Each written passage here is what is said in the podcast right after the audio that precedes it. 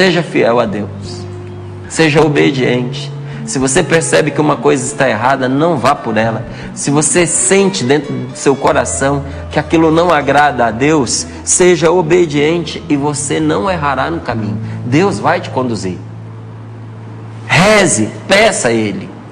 E depois de ter, é, é, depois de você ter rezado, depois de você ter entrado em oração, se houver diante de você, se houver diante de nós um caminho aberto, depois da gente ter rezado, vamos avançar por esse caminho com o coração contente, entendendo que Deus abriu essa porta para nós.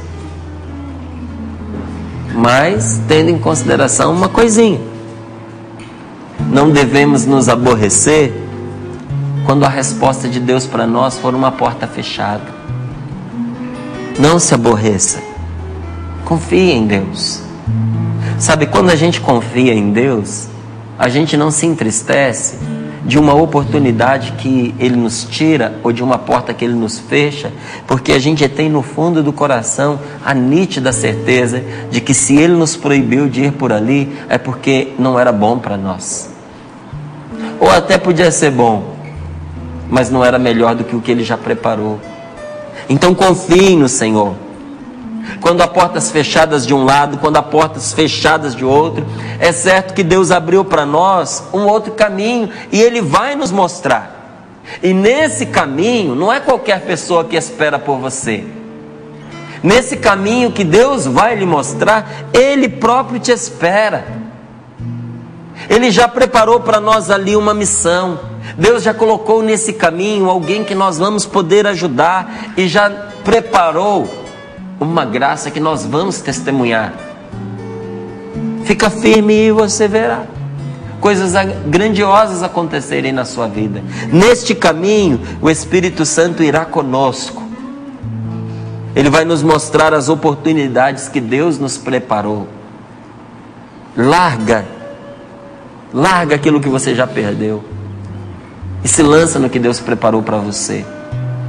Jesus, ontem eu pensava, sabe, sobre aquela palavra que Jesus diz: que todo aquele que deixar pai, mãe, é, é, casas, é, terras, irmãos, irmãs, por causa dele, vai receber cem vezes mais. Eu pensava, como pode isso? E Deus me fazia entender o seguinte: que quando você se apega com uma coisa e quando você segura aquela coisa para você, você perde a sua liberdade, porque você está amarrado àquilo que você está segurando. Você já viu aquelas competições em que a pessoa fica com o que ela segurou? Então, depois que ela agarrou uma coisa, ela não tem mais liberdade, porque se ela soltar, outro pega. E às vezes ela já está segurando tantas coisas que ela não consegue soltar para poder pegar uma outra.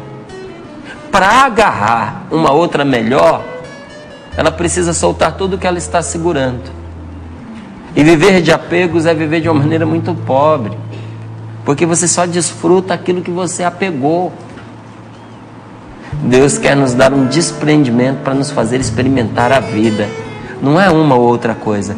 Toda a vida foi dada a você. Só que para experimentar essa vida, você precisa se desapegar. E para experimentar o caminho certo, você precisa se desapegar do caminho errado. E para abraçar novas oportunidades, você precisa soltar a oportunidade que você já perdeu. E até ficou se lamentando e dizendo: Nossa, mas era a minha chance, essa chance escapou, essa chance de trabalho, essa chance do concurso, eu não passei na prova, essa chance do namoro. Calma, não passou na prova? Estuda mais, estuda melhor. Ou, às vezes a pessoa fica se angustiando com uma mentira. Ela diz assim: Eu passei num concurso e eu não sei o que está acontecendo, que eu ainda não fui chamado. Deus precisa fazer alguma coisa para eu ser chamado. Essa alguma coisa é o quê? É matar quem foi classificado primeiro? Para sobrar uma vaga para quem ficou em segundo? Não passou, porque não passou. Porque a nota não foi suficiente. Aí eu quase fui classificado, quase não foi classificado. Mas você tem chance de você se preparar melhor, de você tirar uma nota melhor, de você conseguir essa classificação. E ficar escorado num quase acreditando que alguém vai desistir de uma oportunidade excelente para você apanhar, é viver de uma maneira muito pobre.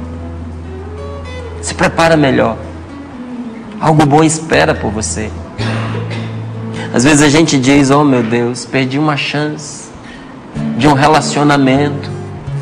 Ué, mas quando os dois querem, o relacionamento acontece. É porque ela não quis. É porque ele não quis. É porque dentro da sua disposição de se relacionar, aquela pessoa não se interessou. Às vezes se interessou por você para passar um tempo, para viver um momento de prazer. Mas quando percebeu que você queria algo melhor, algo mais duradouro, algo sério, essa pessoa foi embora. Que bom para você. O que, que a gente vai ficar lamentando?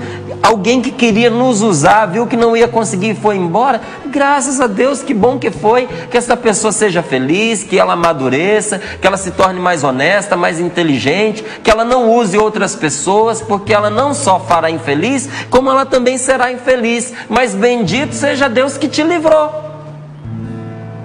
Às vezes, todas as portas estão fechadas para você para o pagamento de uma dívida que você tem. E qual é a porta que está aberta? A da humildade, a da humilhação.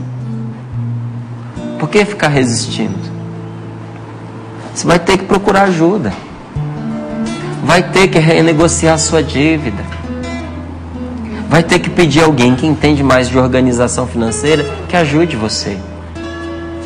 Quando uma pessoa é humilde, gente, ela sempre encontra quem a ajude. Agora veja, é muito difícil encontrar alguém disposto a dar dinheiro, dar dinheiro, para quem administrou mal o próprio dinheiro que tinha. Se o dinheiro que era dela, ela não cuidou bem, vai valorizar o que o outro conquistou? É difícil.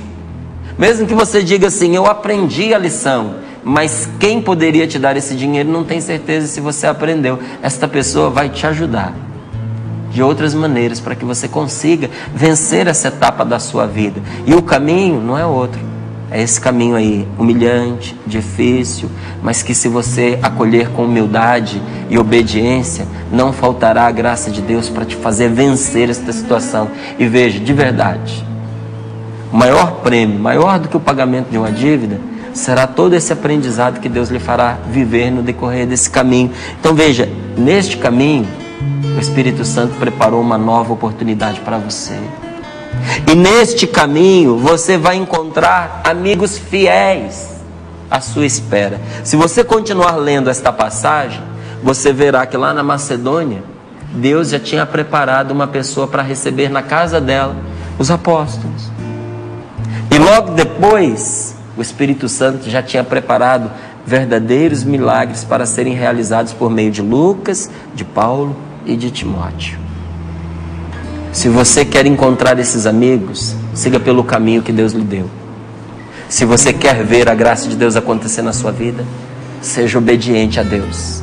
E infalivelmente você verá.